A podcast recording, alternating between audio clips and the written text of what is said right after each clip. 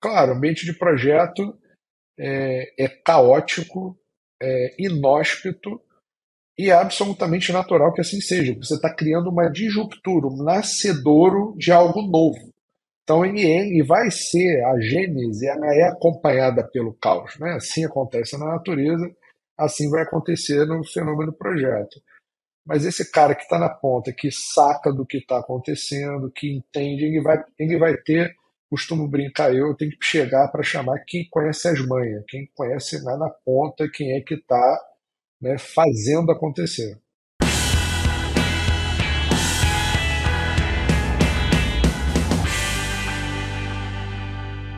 Olá, amigos do Capital Projects Podcast. Eu sou o André Schoma, estou aqui para mais uma conversa aberta sobre os desafios da gestão de projetos de capital.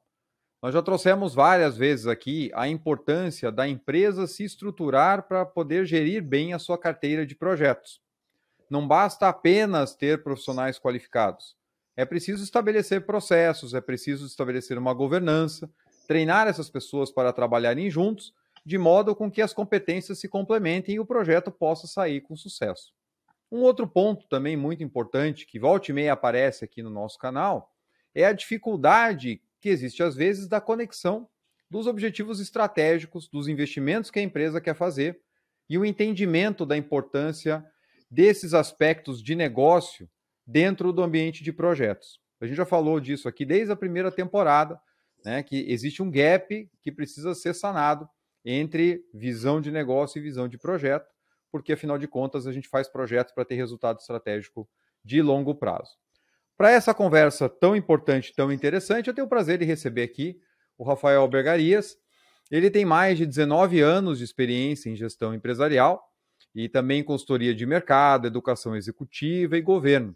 Fundador e presidente da IPMA no Brasil, ele é diretor de desenvolvimento regional da Latinet IPMA coordenador da primeira comissão de projeto, portfólio e programas do sistema CRA-CFA, ele é executivo de negócios, de desenvolvimento de negócios do International Institute of Education e também sócio do Instituto de Desenvolvimento e Gestão de Projetos.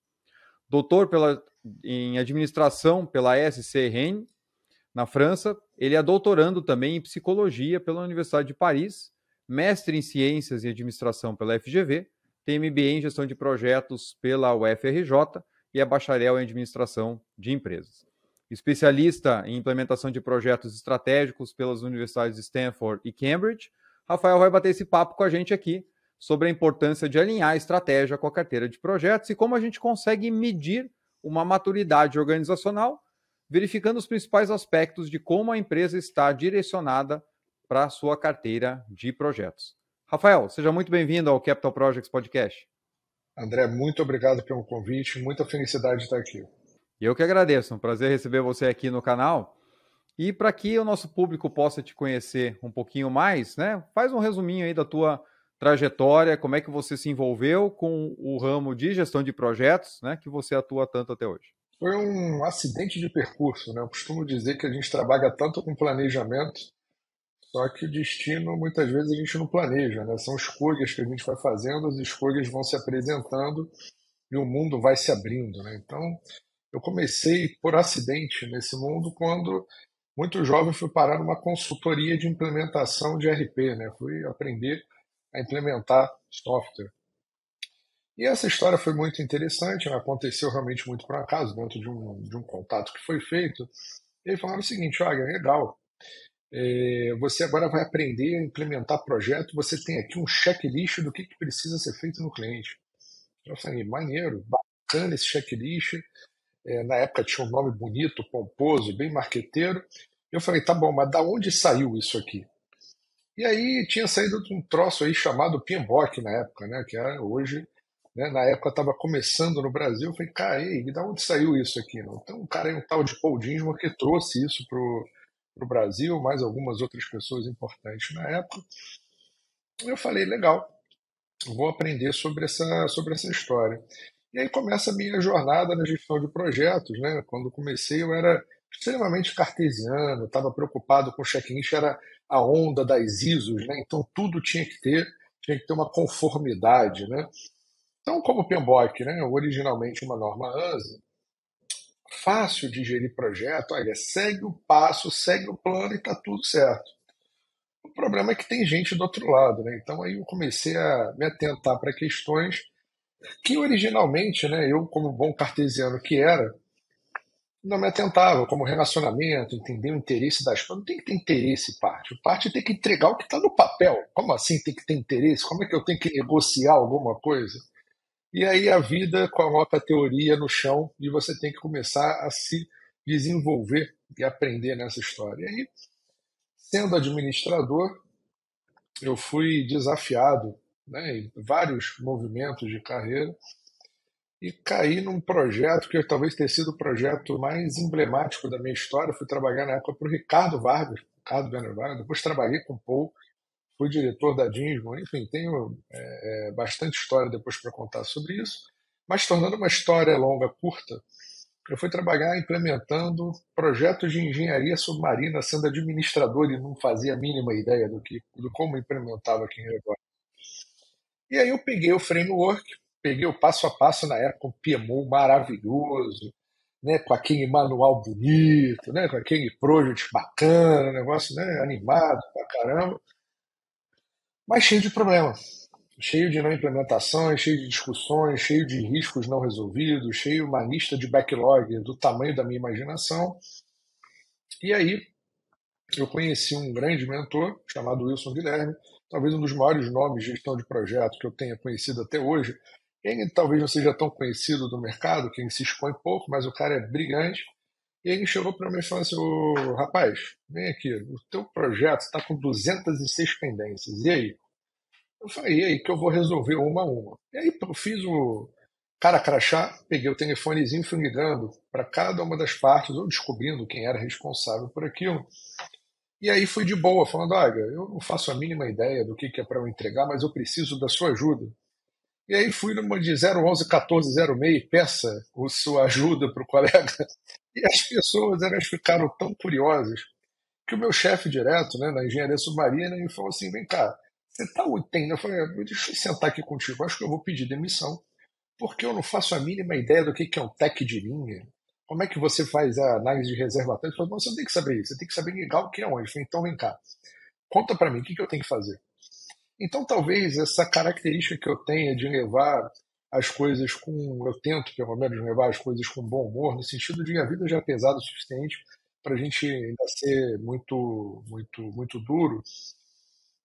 Eu descobri que o tal do soft skill, e depois eu fui descobrir o nome desse negócio, pesava mais do que a técnica, porque boa parte dos técnicos, engenheiros ultra mega power robustos, eles não tinham a capacidade de conversar com um colega que às vezes estava no mesmo andar, na duas ou três baias depois.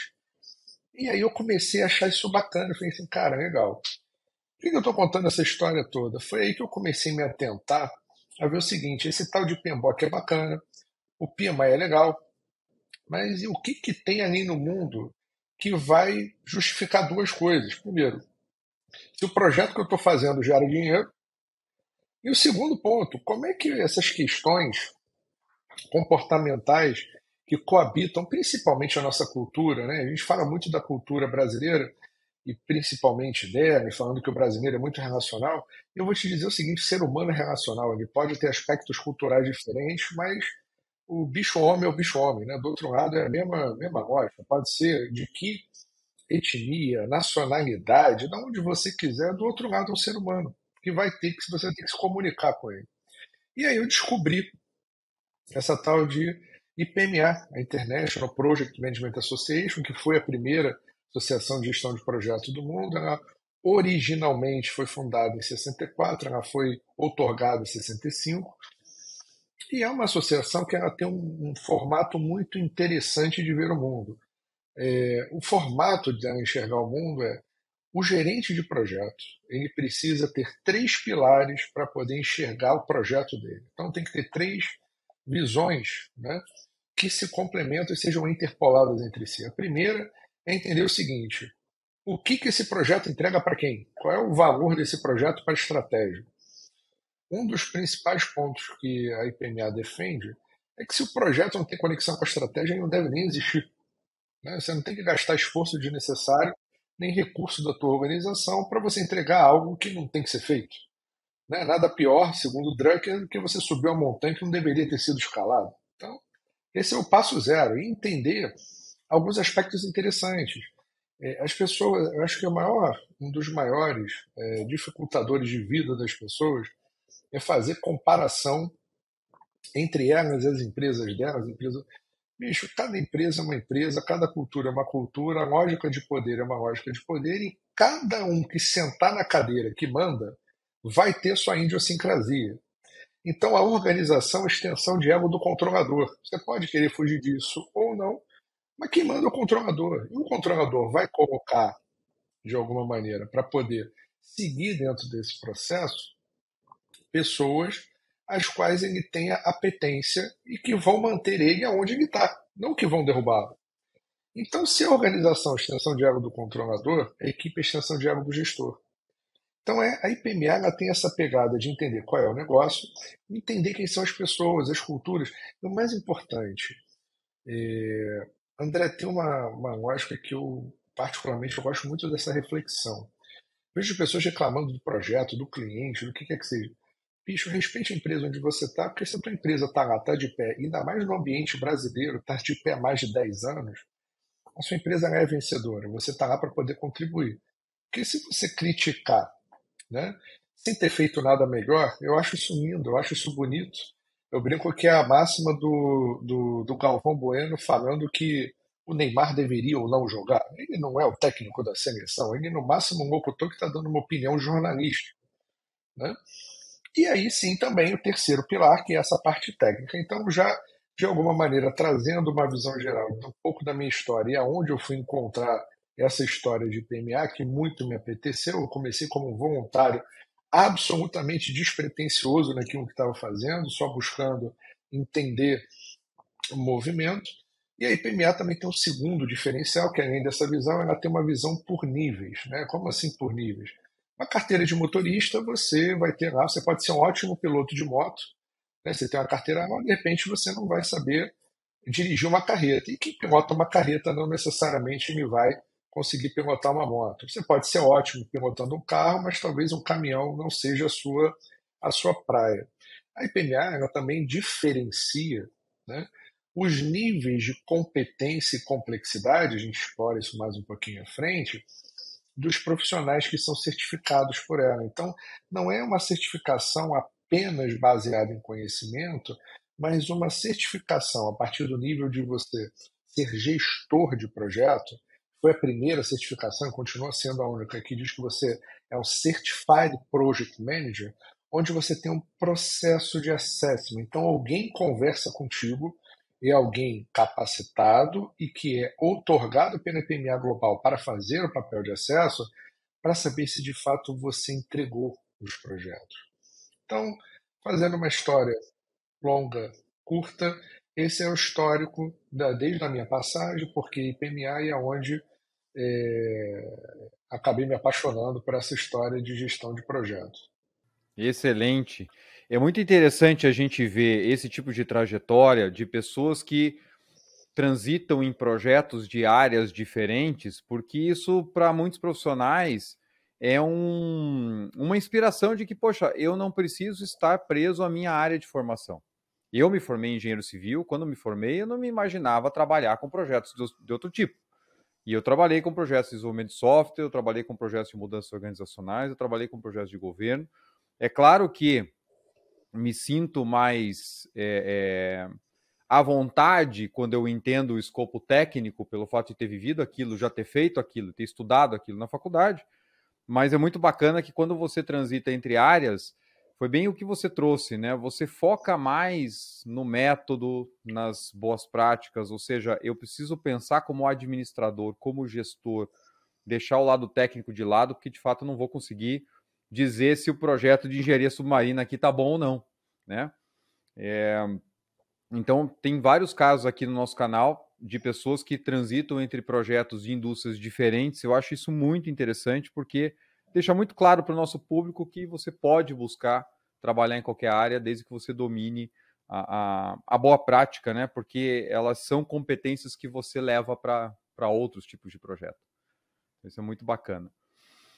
Bom, a gente já comentou aqui, você citou a questão de entender por que, que os projetos estão sendo feitos no primeiro momento. Como é que isso liga com a estratégia? Como é que isso traz retorno para a organização?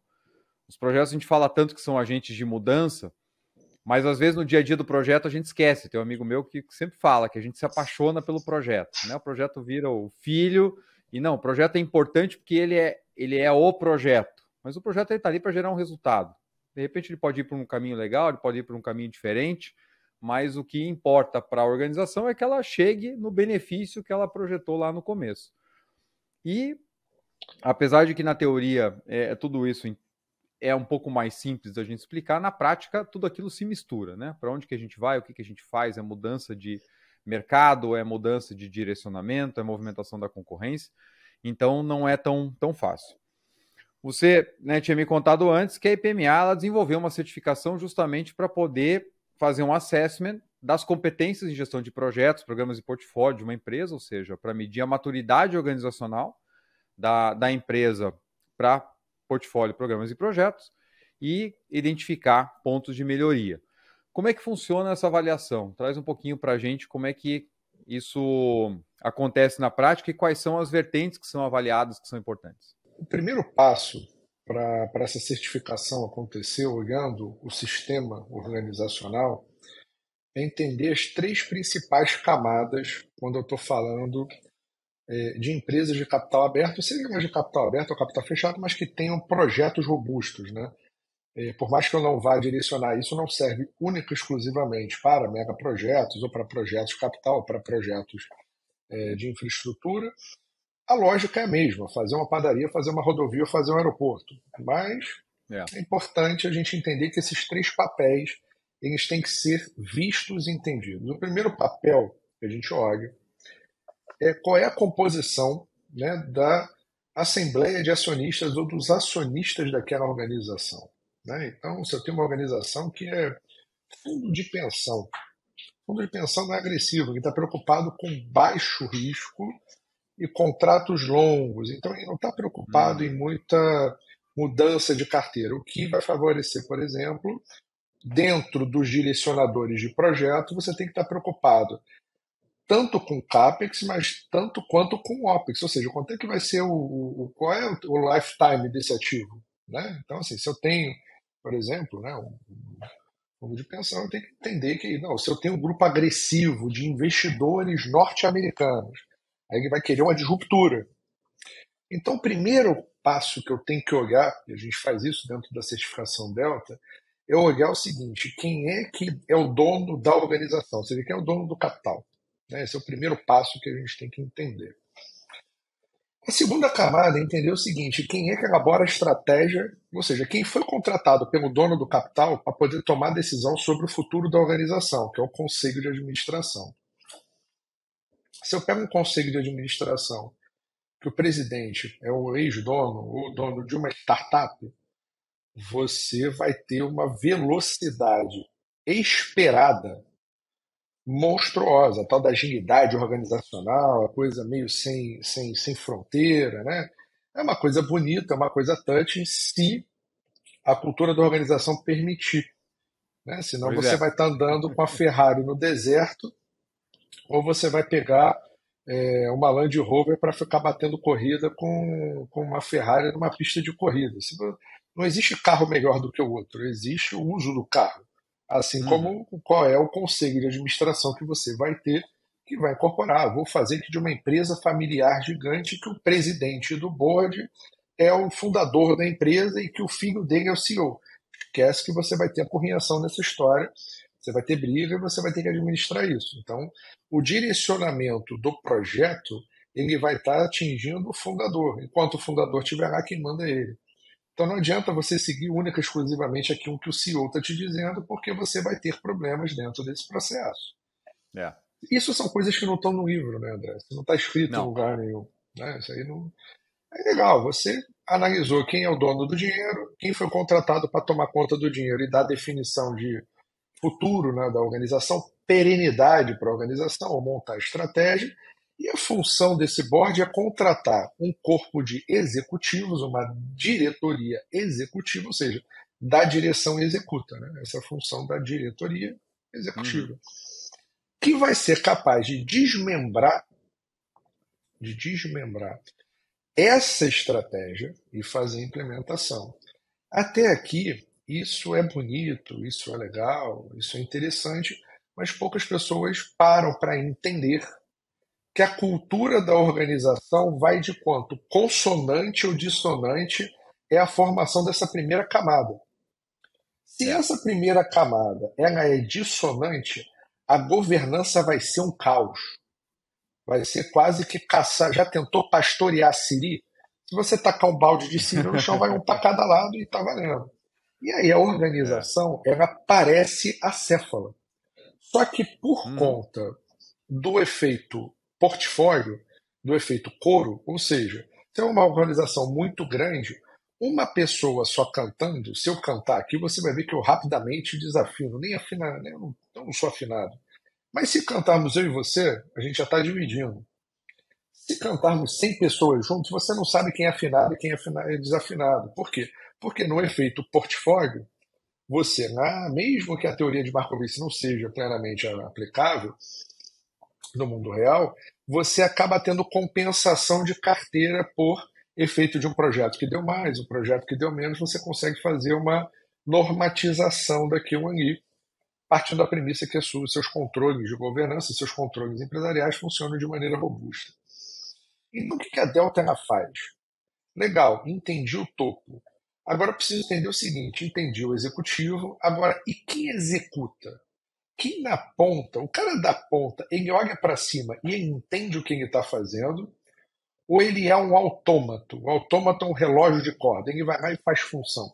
Porque o que eu conheço de gestor de projeto, que é, na verdade, um grande escovador de cronograma, não é incomum encontrar isso. Ele não consegue é. pensar. Ou, pior, ele vira apenas um único exclusivamente um gestor de contrato. Ele quer saber se atendeu, se não atendeu, se eu vou fazer a medição, uhum. não vou fazer a medição, mas ele não se pergunta se aquilo que eu estou medindo está gerando agregores, está na ordem daquilo que eu tenho que fazer. Por exemplo, um projeto de capital, se eu tiver que fazer lá, um diagrama de bloco, eu tenho que saber quem está ficando pronto primeiro. Não adianta a estação de esgoto estar tá pronta antes da estação de tratamento de água se não tem a casa de força e se não tem linha para interligar. Então, assim, peraí, é. qual é a ordem do jogo? Né? Senão eu começo a gastar dinheiro, fazer dispêndio e projetos de longa duração. Ele gera exposição de capital e aí você tem um problema de caixa na organização. Então, o que a Delta acaba fazendo para não me delongar muito, para a gente poder trocar mais sobre isso? A Delta avalia três grandes pilares. O primeiro pilar que ela vai olhar, que é o que a gente chama de mediação. Qual é a governança dessa empresa com relação aos seus projetos? Ela tem software, ela não tem software, ela tem. E mais uma vez, esse tem como tem. A gente não julga se está certo, errado, bom, ruim, que essa não é a nossa função. Eu só preciso entender se você quer ser competitivo subindo uma duna se você não escolheu um gol para subir a duna. Né? E se você, de repente, está com o teu Land Rover parado e não subiu. Então, peraí, qual é a, qual é a, a, ferramenta? Né? O que, que você tem? E se você tem padrão? Porque é, não é incomum você encontrar empresas que cada área gerencia projeto da sua maneira. E aí, é, se cada um gerencia da sua maneira, não existe visão integrada de gestão de portfólio. Por quê? Porque uhum. aí, bicho, aí é um KPI né, que eu chamo para um KPI, né, que é um KPI, que o pessoal gosta de chamar, mas é que é um, é um, indicador melancia, que é verde por fora e vermelho por dentro. Porque se você não tem é. governança, não tem processo, não tem metodologia, não tem metodologia, você não tem as coisas na mesma base. Não tem na mesma base, cada um reporta aquilo que acha que é. E aí você tem terreiro de mafagafa para você conseguir tomar decisão. Então a gente olha qual é a uhum. governança, a gente olha qual é o resultado que você tem dos seus projetos? Eles estão atendendo, não é só se ele ficou tendo prazo, ele gerou o resultado. Se ele foi feito lá, você fez um design to capacity de sei lá quantos mil é, BTU, ou do que quer que seja, capacidade que você tem instalado. Bacana. Ele atende essa capacidade dentro do custo que você imaginou de operação? Porque você pode atender a uhum, capacidade, uhum, mas aí custa uma fortuna para você poder extrair. E eu olho para a ponta do outro lado. Eu olho para as pessoas. Se as pessoas elas foram capacitadas, eu medi a competência delas. Então, o que a gente olha? Se você teve a medição de competência do indivíduo, qual é a governança, ou seja, qual é o conjunto de regras que você segue não é o que você diz que segue, é o que você segue. que é, né, assim, o pessoal fala que faz um monte de coisa, peraí, isso daqui é easy to be, né? E aí uhum. você vai olhar o seguinte, qual é o resultado que está acontecendo.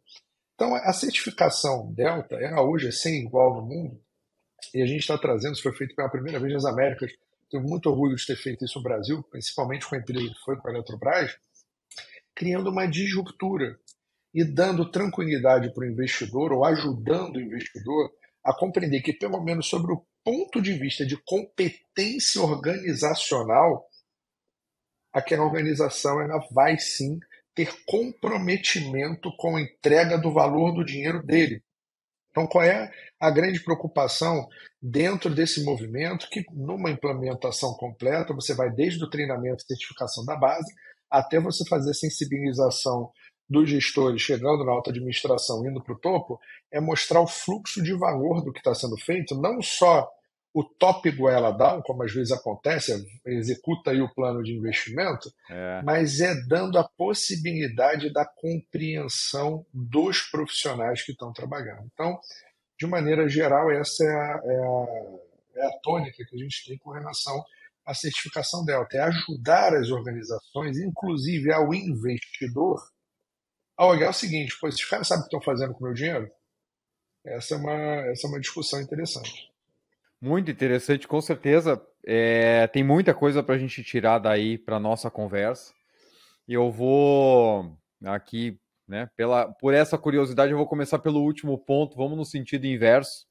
Você comentou sobre as pessoas. É, isso é uma, uma dúvida que eu já vi muitas vezes com equipes de projeto, com PMOs, quando a gente fala em avaliar a maturidade organizacional e dos modelos que existem, alguns grátis, né, livres, outros também remunerados, etc., que é como é que você mede a competência das equipes, o que, que se espera de uma equipe que executa, planeja, executa uma carteira de projetos, seja PMO, seja toda a área de projetos de uma empresa. Às vezes já me perguntaram assim: ah, então todo mundo tem que ser certificado para eu dizer que eu tenho uma equipe competente em gestão de projetos. Vamos, vamos começar por aí, né? O que, que você vê em relação a esse tema? Quais são os aspectos mais importantes em relação às pessoas? E aonde podem estar as maiores alavancas de valor? Ou seja, pela tua experiência, onde é que você viu que, poxa, isso aqui normalmente falta e é uma ação que, se toda empresa começasse por ali, com certeza já ia melhorar bastante. Existe um ponto né, que é interessante a gente trabalhar, que é o uso do termo e da palavra competência, né, o significado dela. Né? É. É, competência vem do latim, significa ter o direito de falar ou de julgar. Então, o que eu vejo que é o principal ponto que falta é as pessoas entenderem o que, que elas estão entregando e não entregar pelo afã de entregar. Né? Uhum. Então, quando você tem um cronograma, quando você tem. É, não é incomum você ver final do ano as empresas desesperadas que tem que fazer realização orçamentária, senão você vai perder o orçamento. Exato. Exato. você é, perde a razoabilidade do porquê. Então, na, na, em gestão de projeto, eu acredito nisso na vida, mas isso é papo aqui para gestão de projeto. Eu preciso entender, eu preciso que as pessoas que trabalham comigo entendam o que e porquê. Então, assim, tudo começa com porquê. E as pessoas estão muito preocupadas com o que eu entrego. Então, quando uhum. eu tenho a visão né, a, IPMA tem hoje, né, eu tenho no, no, Brasil uma certificação nacional, que é uma certificação de base, que a gente chama de PMA Brasil Foundation.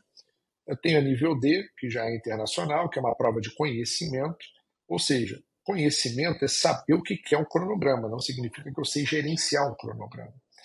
A partir do nível C é que eu começo a medir, André, a competência. O que é competência? Você sabe o que é o cronograma? Você sabe usar um cronograma? Você já sabe o que é um bom cronograma? Essa história de prática, boa prática, ela depende do contexto. Então você uhum. entende qual é o contexto. Agora, claro, vou começar a fazer um projeto de mineração não tem uma EAP, meu amigo, isso não vai funcionar. Então, isso é como você bem falou, uma boa prática. Agora, como eu vou fazer essa EAP vai depender da organização. A, a, a Schlumberger vai fazer de um jeito, a Vale vai fazer de outro jeito, a Shell vai fazer de outro jeito, cada uma vai fazer do seu jeito. E perfeito. Cada uma vai ter aqui um que é mais importante representado dentro desse processo. Só que eu tenho que entender que tem que ter uma estruturação de entrega, chama de PBS, WBS, é, o nome que for, alguma coisa que vai me dizer o seguinte: como é que eu quebro, como é que eu como esse boi aos bifes aqui? Então, legal, isso é, isso é interessante. Só que eu preciso que o gerente de projeto entenda o porquê que ele está fazendo daquele jeito, por que, que ele está entregando daquela maneira ou não de outra. Porque senão começam umas discussões, como a gente vê nas redes, de ah, é melhor o tradicional ágil. Ixi. Bicho, para fazer escopo, se tu tem escopo definido, é tradicional. Se não tem escopo definido, é ágil, é isso. Não tem mais discussão em cima do assunto. Mas são discussões é, é, quase que de time de futebol, algumas até é. quase religiosas, em cima de coisas que não têm valor. O que tem valor é o seguinte: para que, que serve técnica em projeto? Para que, que serve? Isso a gente olha como competência nível C, B e A. Nível C, o gerente de projeto, nível B, o gerente de projeto sênior, porque a IPMH tem uma escala de complexidade com 10 variáveis de medição de complexidade, e o nível A é o gestor de portfólio de mega projeto. Ou seja, é mega problema, você tem que ser mega capacitado. Uhum.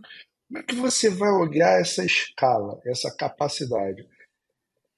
Quanto maior o nível de complexidade do projeto, ele só deve ser delegado a quem apresenta experiência e resultado. Então, a IPMA, nível CBA, ela vai diferenciar, e não significa que um é melhor do que o outro.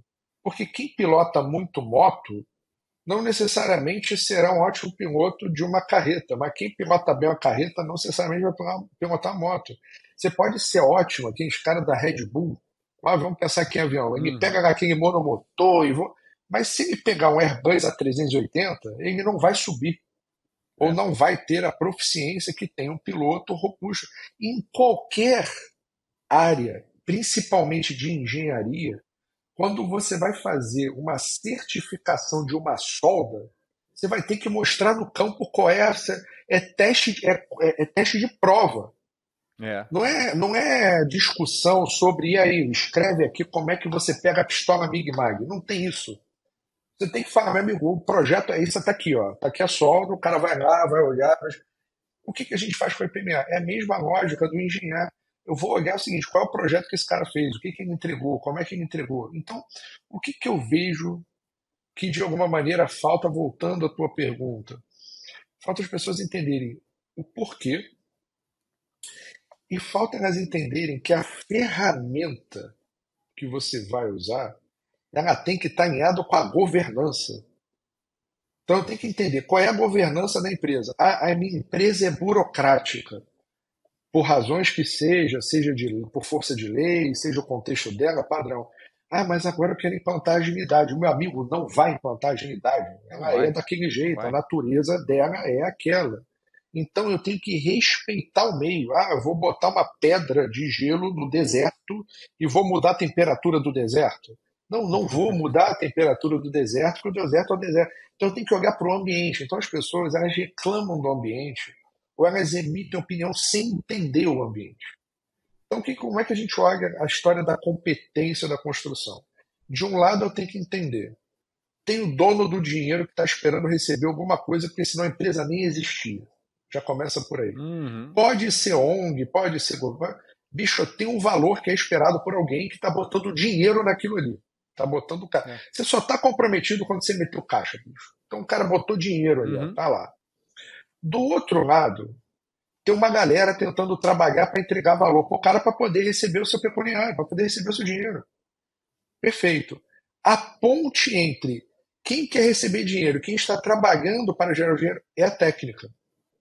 E no Brasil, durante isso, a, a, compreensão disso é o que eu entendo sendo competência de gestão de projeto. O que, que é projeto? Projeto é projeção do estado futuro melhor do que o estado presente, onde eu tenho que conseguir mobilizar pessoas e recursos para poder atingir o objetivo em nome de alguém. Então a coisa mais importante nessa história é quem eu tô atendendo, quem é meu dono, quem é o chefe, quem é o dono do caixa.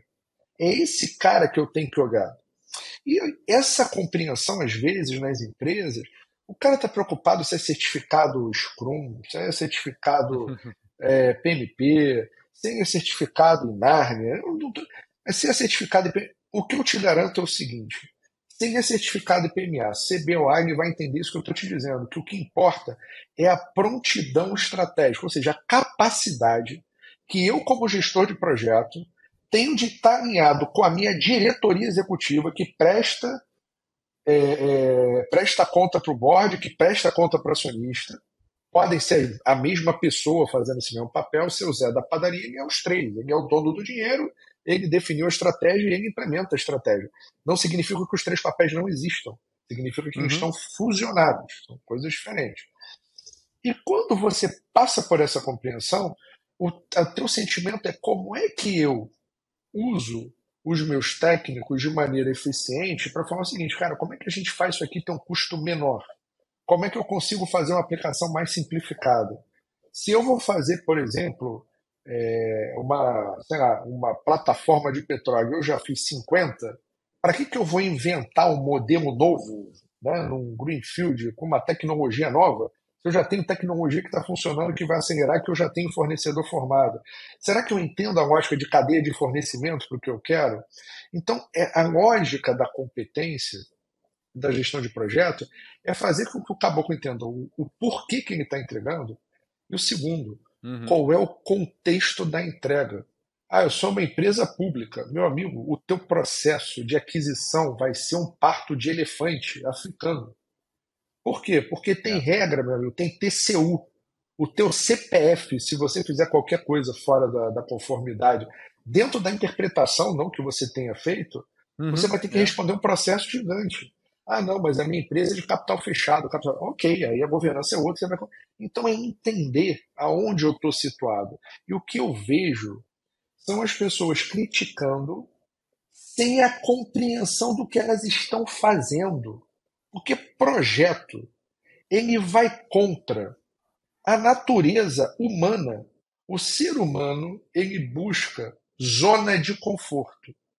Então, quando você bota um novo projeto dentro de uma carteira que já está rodando, com uma operação que está rodando, com um cenário complexo, principalmente pós-pandemia, que as pessoas estão sensíveis.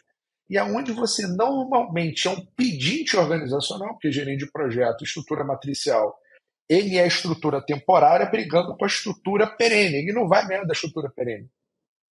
Então, se ele não tiver sanidade mental Inteligência emocional, bicho. Esquece gestão de projeto, que não vai funcionar.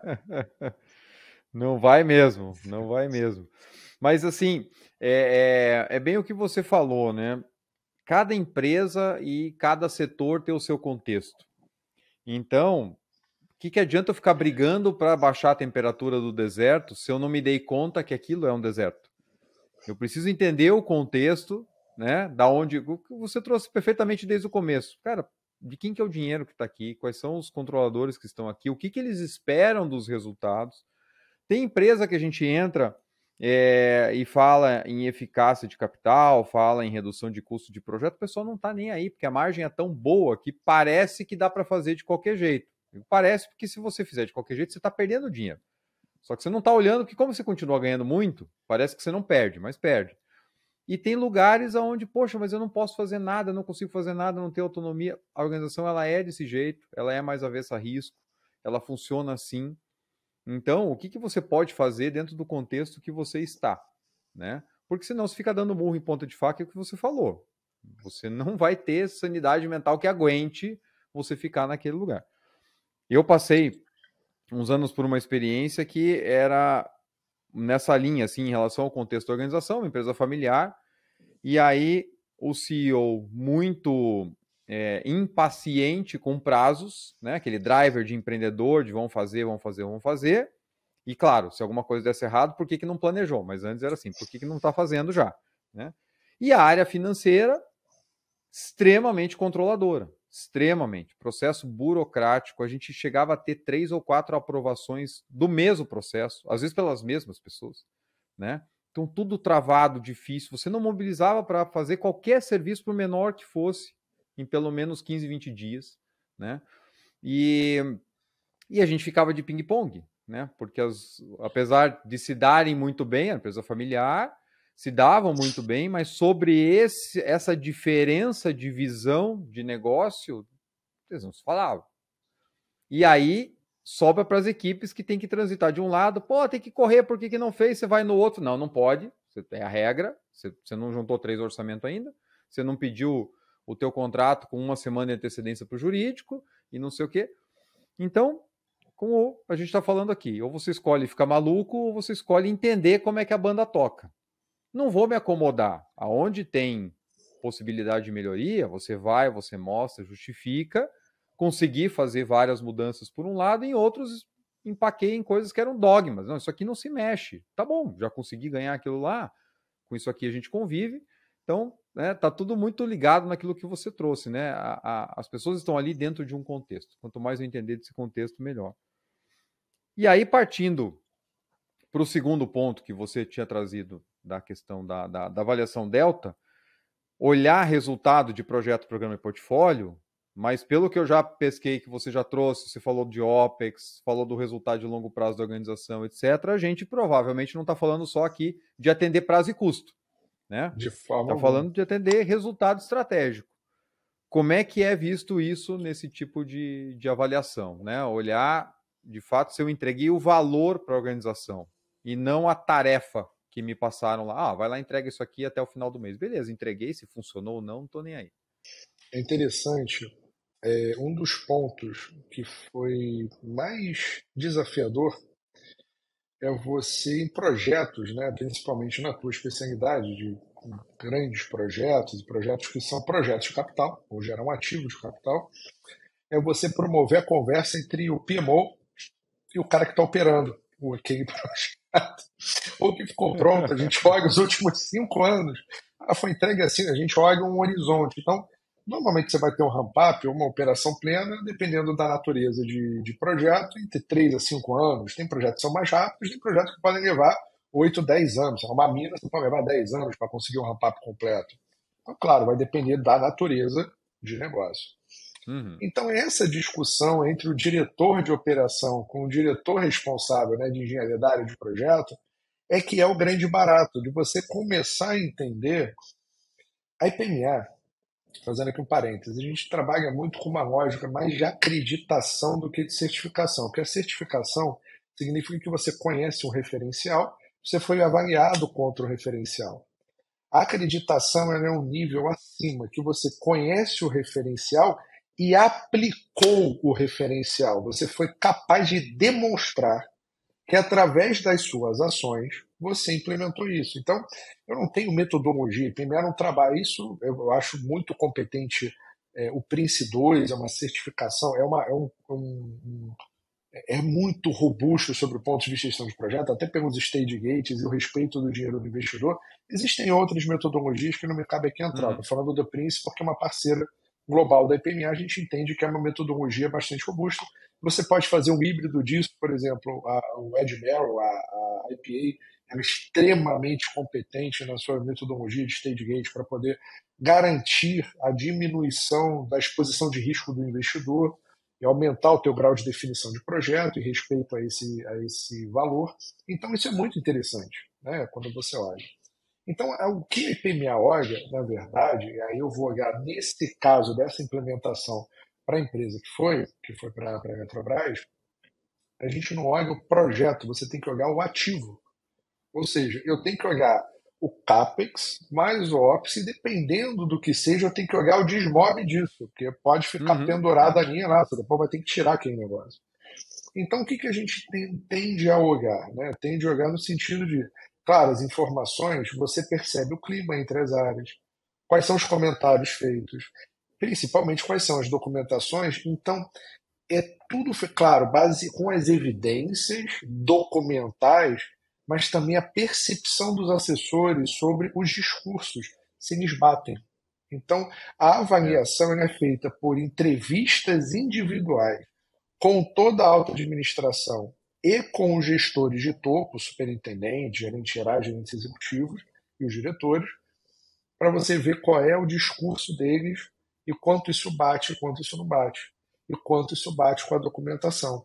E o que bate ou não bate com a documentação é alvo de auditoria, no sentido de avaliar, não de julgar, tá? mas para ver uhum. se aquilo que você diz, que você fala, né, que você está dizendo, é aquilo que você fez, né, nem que fez, né, se você entregou. Então, a visão de curto prazo do te vira nos 30, entrega de qualquer jeito o projeto, se é um projeto de capital, isso para certificação Delta não é válido. Por quê? Porque eu estou preocupado com respeito do dinheiro do investidor. O investidor não recebe dinheiro do projeto, ele recebe dinheiro da operação do projeto, é do produto do projeto. Então é essa é. preocupação que a gente acaba tendo dentro dessa, dessa estruturação. Então, para empresas que fazem implementação de projetos de capital, eu não tenho dúvida que essa ferramenta, que é essa certificação, ela veio no intuito de endereçar como ajudar essas organizações a implementar melhor ou a medir isso. É né? muito difícil.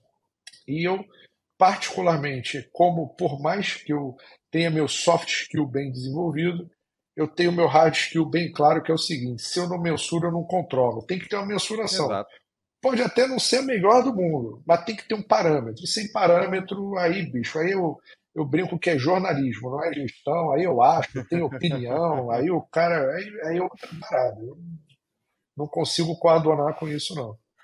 É, sabe que você falando, eu lembrei de um caso que eu fui fazer uma avaliação de encerramento de um mega projeto. E aí o projeto passou por alguns desafios, assim, é, o... e teve atraso, né, desvio de custo, depois eu falo da operação, e, e aí já a gente chega para conhecer o projeto, a primeira coisa é o gerente do projeto ou a equipe fazer uma apresentação de como é que foi, o que aconteceu e tal, não sei o quê. E terminou a apresentação do gerente do projeto, a mensagem era o seguinte, tirando tudo que deu errado, o projeto foi um baita sucesso, né? Porque, ah, isso aqui é culpa do câmbio, isso aqui é do mercado, isso aqui é o fornecedor que prometeu e não entregou. Quer dizer, você tira ali, cavoca mais um pouco, o projeto foi um baita sucesso. Tudo aquilo que deu errado não pode ser considerado, né? Porque é fator externo, né? E, e aí, falando da operação, que é um ponto que você trouxe muito bem, a gente pediu os dados e o pessoal relutou a mandar, relutou, relutou, e a gente cobrando, preciso ver como é que está a operação, como é que foi o ramp-up, a planta já tinha partido fazia um ano, e aí uma hora chegou uma planilha, e a gente foi, abriu a planilha, tinha acho que três ou quatro meses só, capacidade ali em torno de é, 60%, né, a produção em torno de 60% da capacidade, já é super baixo, porque o ramp-up previa atingir 100% lá perto do décimo mês, e os últimos quatro meses desses 12 já estavam bem abaixo. Mas não tinha o resto. E aí a gente cobrou, cobrou, o pessoal, não, mandamos, mandamos e tal. A gente chegou a descobrir que eu fui mexendo na planilha. Aí fui selecionar as células, eu olhei e falei, não, peraí, tem alguma coisa errada aqui. Eles tinham colocado a fonte na cor branca no Excel. Quer dizer, os dados estavam de fato ali. Só que eles estavam magicamente ocultos, né? E aí, o primeiro mês, 17%. Segundo mês, 28%. Terceiro mês, 34%. A planta rendeu menos de 40% da capacidade nos primeiros seis meses. E estava rendendo 60% no final do ramp-up. Né? Então, é exatamente o que você trouxe. A empresa faz projetos para ter o ativo operando. O ativo operando de maneira eficiente vai me trazer a minha margem. A minha margem me remunera. E tem um abismo, um buraco negro entre projeto e operação. Porque a gente não vê você falou também, se eu não meço, eu não melhoro. A gente não vê avaliação de encerramento de projeto. Quando vê, no máximo, vai repetir aquilo que a organização já sabe. Então, quando o projeto é entregue com atraso e estouro de orçamento, o conselho sabe, porque ele sabe a data que era para partir, está cobrando o diretor por que, que não partiu e vai estar tá lá acompanhando o dia que partir. O custo, o conselho teve que aprovar as suplementações. Então, o pessoal sabe quanto é que o projeto custou no final das contas mas ninguém traz de maneira transparente quanto que está produzindo depois que o ativo entrou em operação. E esse abismo, né? Ah, não, operação que se vira, a operação é que está chorando, a operação acabou de receber uma planta novinha e está inventando história, sempre queria mais coisa. E aí, essa informação não retroalimenta e a organização não está preparando melhor os próximos projetos. Né? Você falou, o cara da operação não senta com o projeto lá no começo, que deveria, para trazer essa expertise, essas lições aprendidas para melhorar o processo. Então, é, é impressionante o quanto você tem ali uma oportunidade de, de, de melhoria e não é aproveitado. A questão também do OPEX, né? Você citou também, tem que ver o quanto que está custando fazer essa produção. Eu já vi casos de projetos que passaram por problemas tão grandes por falta de planejamento, o famoso fast tracking, que no final das contas era para exportar o produto para o porto, né? Transportar para o porto para exportação via correia, teve que abandonar a correia e botar caminhão para funcionar. 24 horas por dia. E aí o OPEX vai lá para o teto e a operação já não se paga. A planta já estava né, é, operando ali a 55%, 60% também da capacidade, o custo operacional lá em cima. Então é justamente fechar esse ciclo para dar transparência ao processo no sentido de melhoria, porque senão eu nunca vou rodar o meu PC, né, o meu PDCAzinho para fazer o negócio funcionar direito.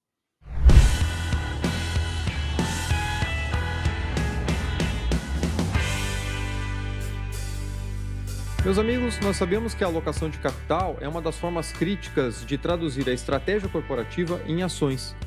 Mas alocar e realocar capital dentro de um portfólio de investimentos sempre é um grande desafio ainda para a maioria das empresas. Para trazer maior eficiência a esse processo, a Prosper desenvolveu o Teams Ideas, uma solução completa de gestão estratégica de portfólio de investimentos que adota as melhores práticas de gestão de CAPEX para garantir a governança, transparência e alinhamento estratégico ao portfólio. Desenvolvido por uma empresa com mais de 29 anos de experiência no mercado corporativo, a Prosper já foi reconhecida pela Microsoft por seis vezes consecutivas como um dos melhores parceiros da América Latina em soluções de gestão de projetos e gestão de portfólio. O Teams Ideas é a solução adotada por grandes empresas no Brasil e no mundo e você pode conhecer mais sobre essa solução clicando no link aqui na descrição desse episódio.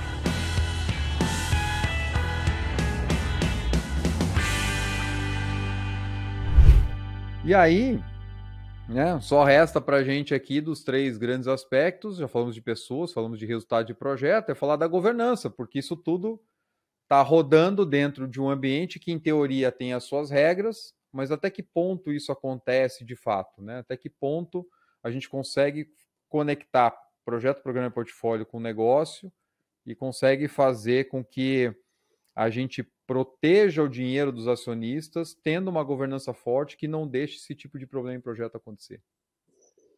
Pergunta é. de um trilhão de dólares, porque um bilhão já ficou é. né, pequeno. Já ficou pequeno. eu, vou me, eu vou me permitir responder isso de maneira bastante parcial, né? não tenho a resposta completa para isso, mas claro. de maneira simples. Definição clara de papéis e de medições de performance. Pena alta administração. Leia-se conselho de administração. Qual é o grande ponto que eu tenho que pensar? Toda vez que eu tenho bônus, ou que eu tenho uma remuneração variável, se eu tiver pressa na execução dessa, diga-me como me medes que eu te direi como trabalharei. Eu acho que esse é, o, é a máxima de qualquer um que trabalhe com essa remuneração variável. Né? Então, a forma de remunerar, isso é a teoria da agência, ou seja, o principal, que é o dono do dinheiro, ele tem que estabelecer uma forma clara de repasse e compensação para o agente que ele, que ele contratou para poder remunerar pelo esforço de estar tá fazendo com que o capital dele cresça. Porque se eu pegar um bilhão ou 10 bilhões de dólar, euro, qualquer é, moeda que eu escolha e colocar num pátio, ela não vai construir uma refinaria, não vai construir uma mina, ela não vai construir absolutamente nada, vai ficar o dinheiro lá parado. Não, não, uhum. não tem, ele não tem curso de ação. Então, a remuneração ela serve para transformar o poder econômico em poder financeiro e poder ampliar a capacidade econômica daquele, né, daquele que está colocando o dinheiro, né, do, do principal, né, na teoria da agência. Então, o problema de governança, muitas vezes, ele nasce torto de como é que os bônus ou como a estruturação de medição são feitas. Então, se você me disser que ah, eu vou ser medido se eu vou entregar o projeto no prazo, eu vou resolver o problema de curto prazo. Até uhum. porque a alta administração, historicamente, ela fica de dois a quatro anos no board. Então ela é. quer o maior retorno possível para sua remuneração variável enquanto ela estiver sentada no cargo. Quando eu falo de um projeto de capital, você está falando de um projeto que vai ter pelo menos aí, vamos colocar aqui, quatro anos, cinco anos, pode se uhum. estender uhum. mais do que isso, e dependendo, como a gente falou no começo, pode ter que um ramp-up longo. E aí, como é que eu faço essa avaliação se eu vou investir no futuro ou se eu vou medir no presente? Existem várias formas de fazer isso. Você pode pagar com stock option que você só pode realizar daqui a 5 anos, daqui a 10 anos. Legal, vou te pagar aqui X milhões, bacana, mas esse dinheiro só vale daqui a 5 anos ou daqui a 10 anos, porque tem que garantir que a tua tomada de decisão, a operação aconteceu. São formas, mas a, se você me perguntar onde está a chave da governança, está em como é que você vai medir a abertura do cofre, o que, que é performance para abrir o cofre. Então, tão simples quanto isso, claro, tento aqui ser simples e não simplório, mas é essa relação de mediação, de tomada de decisão, que numa empresa familiar ela é bastante reduzida. Por que, que ela é muito reduzida? Porque eu estou pensando na perenidade daquilo ali. É. Então eu vou fazer aquilo. Se eu mesmo vou eu operar aquilo que eu mesmo estou fazendo, e eu não pretendo vender aquilo, eu tenho uma, tendo a ter uma preocupação maior, na minha experiência, tende-se a ter uma preocupação maior com a definição, e aí fazer devagar, ter burocracia faz sentido, não estou dizendo que está certo, errado, nem bom, nem ruim, uhum. mas dentro do contexto faz sentido, do tá que numa empresa de capital. É isso aí, está alinhado ao contexto, do que numa empresa que é, é um fundo de ação ou é um governo que precisa mostrar alguma obra, algum resultado, ou tem algum interesse, ou enfim, o que quer que seja dentro desse contexto, e aí fazer barulho significa que é mais importante do que a performance, e a gente já viu essa história acontecendo no Brasil algumas vezes. É, infelizmente já foram várias e não foram as últimas, né? O que tudo indica. Olha só que ponto importante porque de fato aquilo que vai direcionar as ações é como você falou, é a maneira com que você mede as equipes. Se você mede com resultados imediatistas, não espere que o foco vai estar sempre no longo prazo. Não quer dizer que as pessoas vão passar por cima de qualquer coisa para entregar qualquer coisa, mas você está sendo remunerado, ou seja, o teu, teu mandato é, cara, entregue isso aqui rápido. É, é isso que eu espero de você, porque essa é a mensagem que eu estou passando. E é um baita desafio. Eu já vi casos onde a remuneração, né, projeto mudando ou não de mãos de equipes entre uma fase e outra, aonde tinha meta financeira que assim, você precisa passar o gate até novembro ou dezembro. Você não pode virar o ano com esse projeto na mão. Você tem que passar o gate, a partir da hora que passar o gate, o projeto vai passar para o outro time. Seja entre FEL 2 e FEL 3 ou entre FEL 3 e execução. O resultado disso sempre é ruim, mas enfim, né? Na realidade, isso acontece em vários lugares. Então, meu amigo, é meta do cara, ele vai passar esse projeto. Não importa se o projeto está bem definido, se não está bem definido, ele vai achar uma justificativa para passar esse projeto. Já vi meta de nota por sistema de avaliação de maturidade do projeto. Né? Olha, nosso sistema é esse aqui, a nota para passar é tanto. Então tinha meta, estava escrito na meta do cara, né? a nota que ele tinha que tirar. Então o cara vai matar o avaliador até tirar aquela nota. Né? Vai esfolar o cara até conseguir chegar na nota que ele precisa. Eu estou olhando o resultado da operação lá na frente? De jeito nenhum. Eu estou resolvendo o meu problema. E, e aí a gente tem essa dificuldade né, de aqui trabalhar com metas de mais longo prazo, porque você tem acordos de sindicato que obrigam as pessoas a ter um variável todo ano, aquela história toda.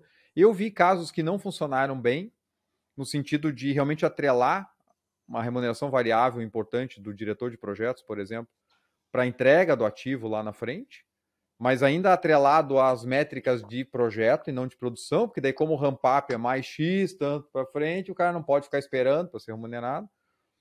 Só que daí projetos de ciclo muito longo, o que, que era via de regra? Os projetos já não estavam muito bem definidos quando entrava em execução. E aí era possível, né, como a gente sabe em projeto, você trabalhar um indicador a teu favor até a hora que não dá mais. Então, assim, eu tô com o caminho crítico atrasado, beleza. Como é que eu melhoro o meu avanço físico?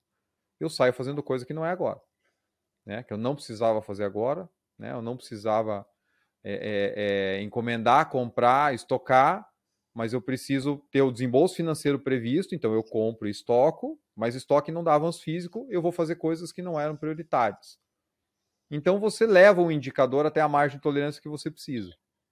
Você passa isso um período, de repente, né, grandes projetos, eu vi isso acontecer no primeiro ano, no segundo ano, e aí tradicionalmente já não bastava o projeto né, imaturo na, na execução, o que, que acontecia? Pedido de mudança de escopo. Aí vinha ou a operação, ou a direção, não sei o que. Ah, precisamos mudar o escopo.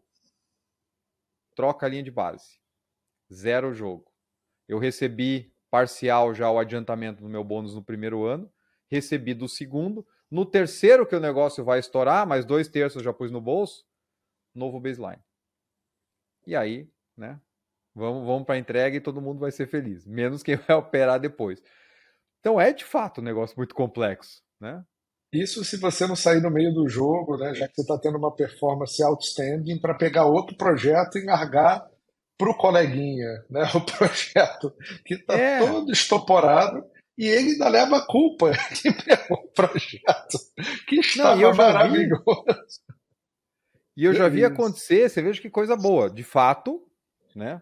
Algumas vezes, né? Como o projeto está indo bem, você pega e promove ainda mais ali o cara, pô, o cara fez um baita trabalho ali, entrou um projeto maior, vou mover ele para lá. E vem o outro. Só que daí a hora que vem o outro, os esqueletinhos estão tudo dentro do armário. O cara cai, né, de susto já na primeira vez que ele abriu o armário, o cara já cai de susto. Aí ele faz o quê? Poxa, eu tô chegando agora. Deixa eu fazer o meu planejamento. Aí o cara faz o baseline dele, passa estresse uma vez só, que ó, não, tá, vai atrasar, não sei o que, tal, tal, tal, pactua o baseline dele e os dois ganharam. O cara que saiu, que deixou os esqueletinhos, o outro que varreu os esqueletos para debaixo, né? Tirou do armário, botou embaixo do tapete. E vida que segue, né? Então, realmente é um, um tema complexo de você conseguir alinhar e, e, porque tradicionalmente a gente mede muito no curto prazo. E quando a gente fala de projeto que seja um pouquinho maior, não precisa nem ser mega. Tem projetos que você vai trazer uma inovação para a tua empresa, vai abrir uma nova filial, você vai você vai colher aquele resultado daqui a dois, três, quatro anos, né? E vai ser consequência do projeto. E como é que se amarra isso? Então é um desafio interessante. O que que você vê dos exemplos, né, que funcionaram, que você viu e de ambientes de projetos de sucesso e portfólios rodando bem? como aproximar, né, voltando na pergunta de um trilhão de dólares, como aproximar essa visão de negócio do ambiente de projetos, né, aproximar operação de projeto, projeto de operação, projeto do executivo, executivo sendo patrocinador de fato dos projetos e não só papel de cliente, onde cobra, demanda e dá um prazo impossível. Que características que você viu em locais onde esse jogo funciona melhor? Tem uma característica em comum nesses lugares porque quando você pega um cara da operação, treina ele em gerenciamento de projeto e ele é responsável por implementar o projeto e operar o ativo que ele mesmo desenhou.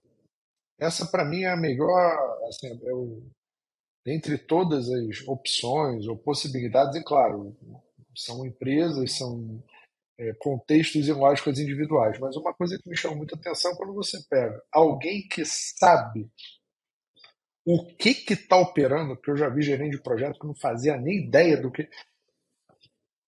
Eu já vi gerente de projeto gerenciando projeto que não sabia nem o que, que era. Então, assim, aí você força a panturrilha do amigo. Então, quando você pega um cara técnico, nada. Quer pegar um cara bom? Pega um cara da manutenção. o cara que opera, o cara da, você pega o cara que é. pega toda a cagada que aconteceu do CAPEX, deu erro no OPEX, e quem tem que adaptar? Pega o cara lá da manutenção ou da operação da ponta, claro, ele tem que ter perfil, é, uhum. Normalmente são pessoas estáveis e conformes. Se eu pegar um disco, então ele para gerir a equipe de repente não é o melhor. Enfim, ele pode virar. Existe uma figura, eu já vi algumas empresas adotando, que é a do Technical Project Manager, que é o gerente de projeto técnico. Então você tem o PM e você Muito tem bacana. o TPM. Ou seja, o que, que esse TPM faz? Ele tem a mesma é, é, a mesma função do PM, a mesma força do PM, mas o PM ele serve para fazer o alinhamento com a equipe ou para a parte de soft skill, e você tem o cara técnico que ele que dá para que o, o escopo ele só é aprovado se esse cara der a rubrica dele. Você pode fazer isso de outras maneiras, envolver o, o diretor de operação, mas aí você tem alguma dificuldade. Quando você traz. Por quê? Porque o cara da operação ele quer o tecnicamente perfeito. Né? É, na ponta, se pegar um projeto de engenharia, engenheiro foi feito para não dar defeito. Né? Então, assim, é, é. para ser perfeito. Né? Então, é perfazer aquilo dali. Então, tem uma ojeriza, uma aversão natural, até pela própria formação cognitiva, ao erro, à falha. Então, se eu puder fazer um vaso de super duplex, eu vou fazer, eu vou fazer um negócio normal. Uhum. Então, o que, que acaba acontecendo? A briga entre o tecnicamente perfeito e economicamente viável, ela só se torna equilibrada quando os dois estão do mesmo lado da mesa. Porque se estiverem lados opostos da mesa, não tem um problema. Não. Então, como eu vejo como resolver, é trazer o caboclo que é da operação ou da manutenção para ele, claro, identificando que tem um perfil, ou o desenvolve para que ele faça o perfil de gerente de projeto, ou até vire o responsável pelo gerente de projeto, vire o PMO, vire o responsável, ou gerente de programa, de portfólio, enfim, ou o diretor, ou whatever o nome que tem, depende da governança da empresa, ou você traz essa pessoa para ela ter a palavra final sobre o escopo e sobre a estratégia de implementação, não é só sobre o escopo, que, que você bem falou, senão começa a avançar é. escopo de coisa que não tinha que avançar. Então, essa estratégia de você combinar quem no fim do dia vai pegar o ativo para operar, ou quem já tem uma experiência robusta na operação do ativo, no que eu vi funcionar, me parece ser a resposta mais efetiva para uma implementação melhor. Claro, o ambiente de projeto é, é caótico, é inóspito e é absolutamente natural que assim seja. Você está criando uma disruptura, um nascedouro de algo novo. Então, NN vai ser a gênese, ela é acompanhada pelo caos. Né? Assim acontece na natureza, assim vai é. acontecer no fenômeno projeto. Mas esse cara que está na ponta, que saca do que está acontecendo, que entende, ele vai, ele vai ter, costumo brincar eu, tenho que chegar para chamar quem conhece as manhas, quem conhece lá na ponta, quem é que está é. né, fazendo acontecer. É, com certeza. Eu já vi acontecer o contrário. E aí acho que dá para chamar até de outro termo, que é karma. eu vi um caso de um projeto que foi no fast tracking, e foi uma loucura a implantação, deu todo quanto é tipo de problema, estouro de custo. O negócio ficou tão crítico. Eu tive lá, dois anos depois que a planta já estava operando, os escritórios da operação eram os antigos canteiros de obra com paredes de madeira ainda, porque não tinha dinheiro nem para fazer escritório mais, né? Foi tirado do escopo. E daí eles pegaram a pessoa que gerenciou o projeto de cabo a rabo, quando o projeto estava terminando, e tava aquela loucura toda, a empresa chegou para a pessoa e falou assim: agora você vai operar essa planta que você está entregando. Né? E essa planta, dois anos depois, estava operando a 47% da capacidade. Então, assim, né? Seria interessante que você falou, cara, pega alguém que sabe operar, para o cara não deixar pegar atalho onde não pode pegar atalho, porque no final das contas, como a gente falou desde o começo, eu estou entregando um ativo que está sendo feito para entregar valor através da produção. Não é o prédio bonito ou feio, grande ou pequeno, é para gerar produção, que a produção é que vai pagar a conta e vai botar dinheiro na mão do acionista. Se não for assim, não faz sentido fazer projeto. Eu fico com o dinheiro onde ele está, né? Então, a gente fala também bastante do papel quando não é possível trazer a pessoa que seja a, habilitada para gerir o projeto, né, definir gerir o projeto, você tem o um papel muito ativo e forte da chamada prontidão operacional, que é trazer essa visão de operações de manutenção para o início do ciclo, porque mais uma vez é a visão do cliente, é o cara que vai realmente botar a mão naquele ativo, vai passar a viver ali dentro, né, mais de oito horas por dia. Muito legal. Rafael, dava para a gente seguir aqui, olha, horas e horas. A minha vontade sempre é essa em todo episódio, que poder sentar né, com especialistas, com a tua experiência, é, é para mim é uma aula aqui. Eu não faria um curso de curta duração de uma hora, fazia um MBA completo. Mas não dá, né? Temos que partir para o final do nosso episódio. E eu sempre peço para o nosso convidado deixar aqui algumas palavras para o gerente de projetos, para o especialista, enfim, para a pessoa que está nos ouvindo agora, que quer fazer projetos melhores, quer entregar mais resultado, né? Com base na tua experiência, que dica que você deixa aqui para os nossos ouvintes, para os profissionais que estão nos ouvindo? Talvez seja um. Eu gosto muito do feijão com arroz, tá, André? E talvez o feijão com arroz às vezes esteja esquecido. Esqueçam as técnicas. Olhe para duas coisas. Primeiro, quem é você e qual é o teu perfil. Quem é você e quem é o teu perfil. E respeite o teu perfil. O Neymar, ele tem que fazer gol, ele não tem que aprender a agarrar. Então você tem que entender qual é o seu perfil. Isso é muito importante, autoconhecimento. Isso, inclusive, é a primeira competência das 10 das competências pessoais da IPMA. Então, é autoconhecimento. Conheça-te a ti mesmo. Então, qual é o meu perfil, o que, que eu faço, com, é, com o que, que funciona, o que, que não funciona, o que, que eu sou bom, o que, que eu não sou. E aquilo que eu não sou, delego encontra pessoas que possam ser complementares. A formação de uma equipe complementar ela é muito importante. Segundo, conhecendo a ti mesmo, conheça a tua organização. Mais do que só a cultura organizacional, qual é o teu negócio? O que, que a tua organização entrega de valor? Se o teu direcionador de valor é baixo custo, não teu projeto não pode ter luxo. Ele tem que ser vanilla, ele é baunilha, ele não é chocolate belga. Então é entender qual é o negócio, entender o seguinte: o qual é, o que, que direcionou, qual é a minha marca, o que, que é meu brand, o que, que eu vendo.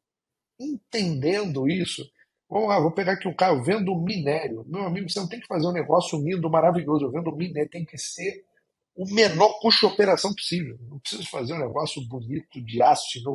Se não for um, um requisito técnico essencial para operação, faça o mais simples possível. Então, eu gosto muito de ir no básico, no feijão com arroz, André, assim, já faço muita mentoria, ajudo muitos gestores de projeto, executivos de, de topo, e eu vou, me, me, pego sempre repetindo a mesma coisa. Vamos voltar ao básico?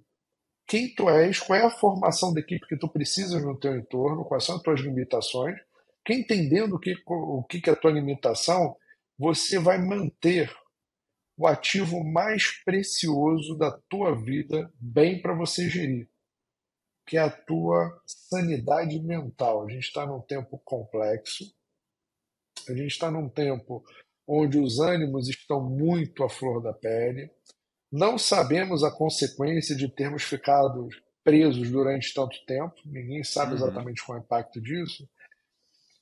Só que, quando você é gestor, my friend, a responsabilidade está contigo, o comando é teu. Então não tem é meu é. chefe, a responsabilidade é tua, é autogestão, é autorresponsabilidade.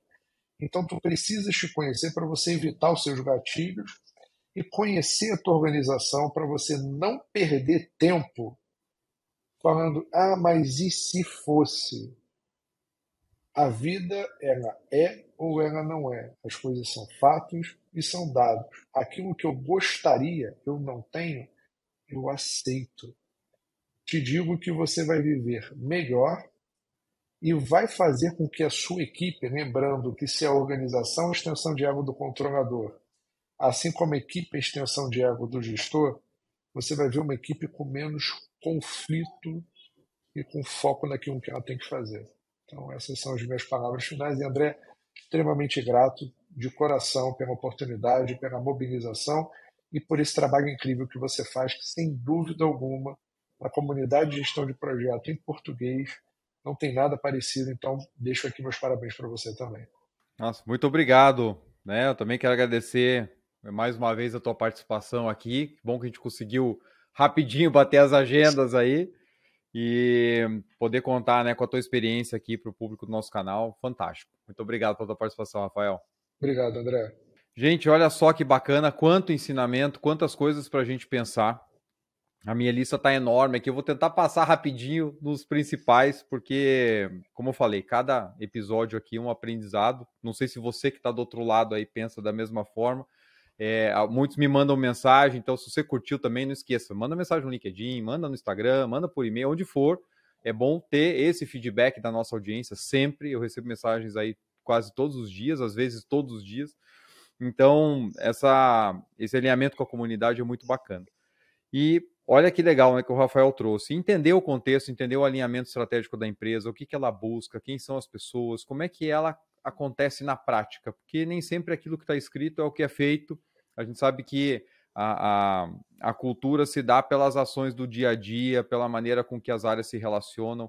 Então, é fundamental para qualquer pessoa que trabalha em qualquer área e principalmente para a gestão de projetos entender esse contexto e saber, como o Rafael falou, onde é que dá para jogar um pouco diferente e aonde que eu tenho que jogar igual. Então, isso realmente faz muita diferença para o nosso trabalho, poupa muito estresse e traz eficiência. Você entendendo como é que o negócio funciona e, poxa, eu consigo trabalhar desse jeito, isso me agrada, beleza, cara, você está no lugar certo, né? vai embora que, que funciona. Uma prontidão estratégica, a empresa está condicionada, está preparada a atender as variações de mercado, as oscilações, as mudanças, porque isso tudo dispara projetos, né? mexe na carteira e a gente tá, tem que estar tá ali pronto para atuar.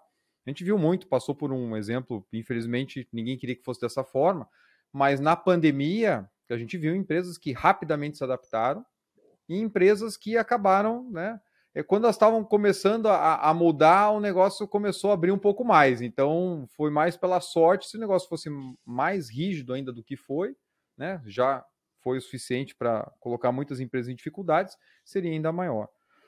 As equipes tendo objetivos claros vindo de cima, mas também tem a nossa responsabilidade de buscar com os executivos se o alinhamento está certo, se é isso mesmo, né? A gente gosta às vezes, de ficar no nosso canto e jogar a responsabilidade para outro lado. Não, mas meu diretor não veio aqui me dizer o que ele quer. Tá, vai lá pergunta, né? Vai ser melhor para você, porque no final das contas, se ele não ficar satisfeito com o teu resultado, não vai ser pior para você do que para ele. Questão de metas, alinhamento de metas, remuneração variável, como é que isso conversa de fato com objetivos estratégicos. Governança, que é algo que se fala muito, mas é muito mais complexo do que dizer que ah, você precisa ter uma maneira de aprovar e gerir e acompanhar e controlar esses projetos, porque no dia a dia isso se desdobra dentro da organização. Ter o autoconhecimento, entender o teu perfil, porque você mesmo vai entender onde você funciona melhor, então já reduz uma fonte de estresse enorme, de às vezes você está achando que não se encaixa para aquele tipo de, de trabalho e de repente você está numa função errada. Né? Ou que não, não errada, né? Não é o termo melhor, mas é onde você consegue não, não é onde você vai conseguir render mais. Equipes que se complementam, porque de fato é isso. Poxa, a gente. Ninguém vai ser o super-homem, super, né? É Mulher Maravilha que vai resolver tudo. Por isso que a gente trabalha em equipe, graças a Deus, né? E a gente complementa. E começar fazendo o básico. A gente já falou disso aqui e vai continuar falando várias vezes. Gente, não tente inventar moda antes de pelo menos fazer o básico, porque as grandes alavancas mais e mais fáceis de atingir estão ali em fazer o feijão com arroz bem feito. Aí depois você inventa, você testa, você, mas não tente achar atalho para nunca pegar o caminho que todo mundo pega ou que deveria pegar, né, da boa prática. Então, domine a boa prática primeiro e você vai ter muito mais resultado. E a partir da hora que você fizer isso com aquilo que já existe no mercado, tenho certeza que vai ser muito difícil você largar. Você vai ver que funciona e funciona muito bem. Bom, Realmente muitos insights, muito bacana. Espero que você tenha curtido então o episódio tanto quanto eu. Quero agradecer quem ficou até aqui nos ouvindo, nos assistindo, né? Agora também temos aí o videocast. Então muito obrigado pela tua participação, pela tua audiência. Obrigado também aos membros do nosso canal. Para quem ainda nos filiou, né, tem, temos o programa de membros que ajuda a sustentar aqui o nosso canal. Então fica aqui o convite, tem o link na descrição do nosso episódio. Quero agradecer também ao Teams Ideas by Prosperi, a GSUP Nexus, nossos apoiadores, que também mantêm esse show rodando. E espero vocês aqui na próxima semana para mais um episódio do Capital Projects Podcast. Um grande abraço e até a próxima.